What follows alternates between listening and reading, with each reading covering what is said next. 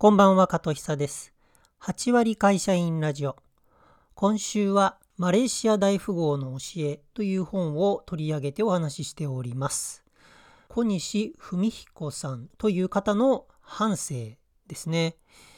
この方実在の方で、マレーシアでテクスケムという会社を作っておられます。マレーシアで最も成功した日本企業の一つと言われています。さあ、その会社を起こした小西文彦さん、どういう人だったのかというのが今日のお話です。えー、小西さんは1944年石川県生まれ、薬問屋を営む家の長男として生まれた人です。お家の商売の関係もあるんでしょうね。薬剤師の資格を取りましたが、薬局のアルバイトをしながら日米会話学院で英会話を勉強すると。一丁海外でやってやるぞという夢があったんですね。そんなことをしながら2年ほど経った時にチャンスが来ます。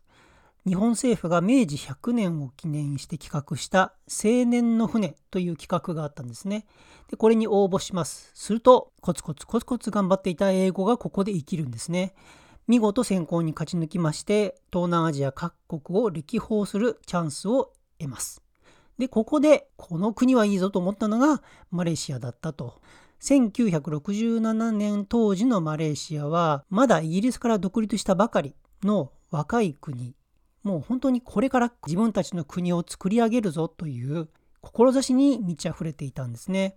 まあそういう国の様子を見てですねよし自分もこの国でやっていこうというふうに小西さんは決心を固めます。翌年に結婚したばかりの奥さんと2人でコネなし金なしで移住をします。ただ働く場所としては当てがありまして日本企業がマレーシア連邦に設立した合弁会社で働くことになっていたんですがこれがわずか2ヶ月でご破産になってしまいます。もういきなりピンチなんですけれど、まあ、そこの会社の社長さんが助けてくれるんですね。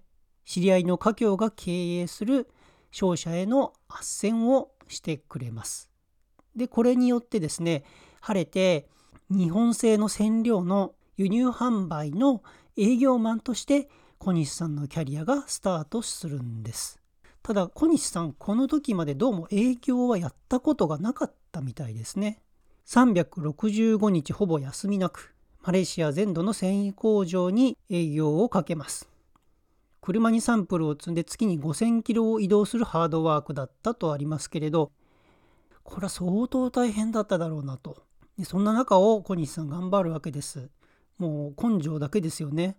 ところがところが、こんなに頑張ってるのにまたトラブルに見舞われます。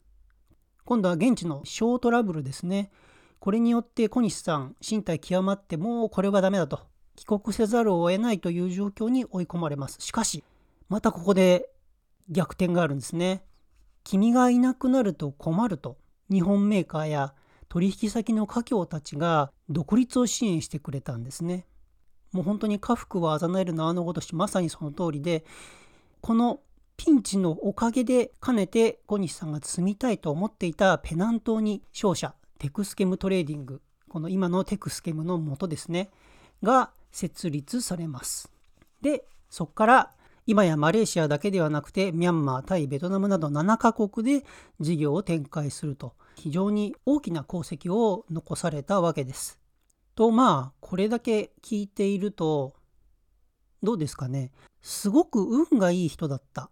あるいは頑張り屋さんだった。確かにそうでしょう。ですけれどこの本ねよーく読んでいるとねこの小西さんっていう方がものすごい戦略的に考えて動いてるっていうのがわかるんですよ。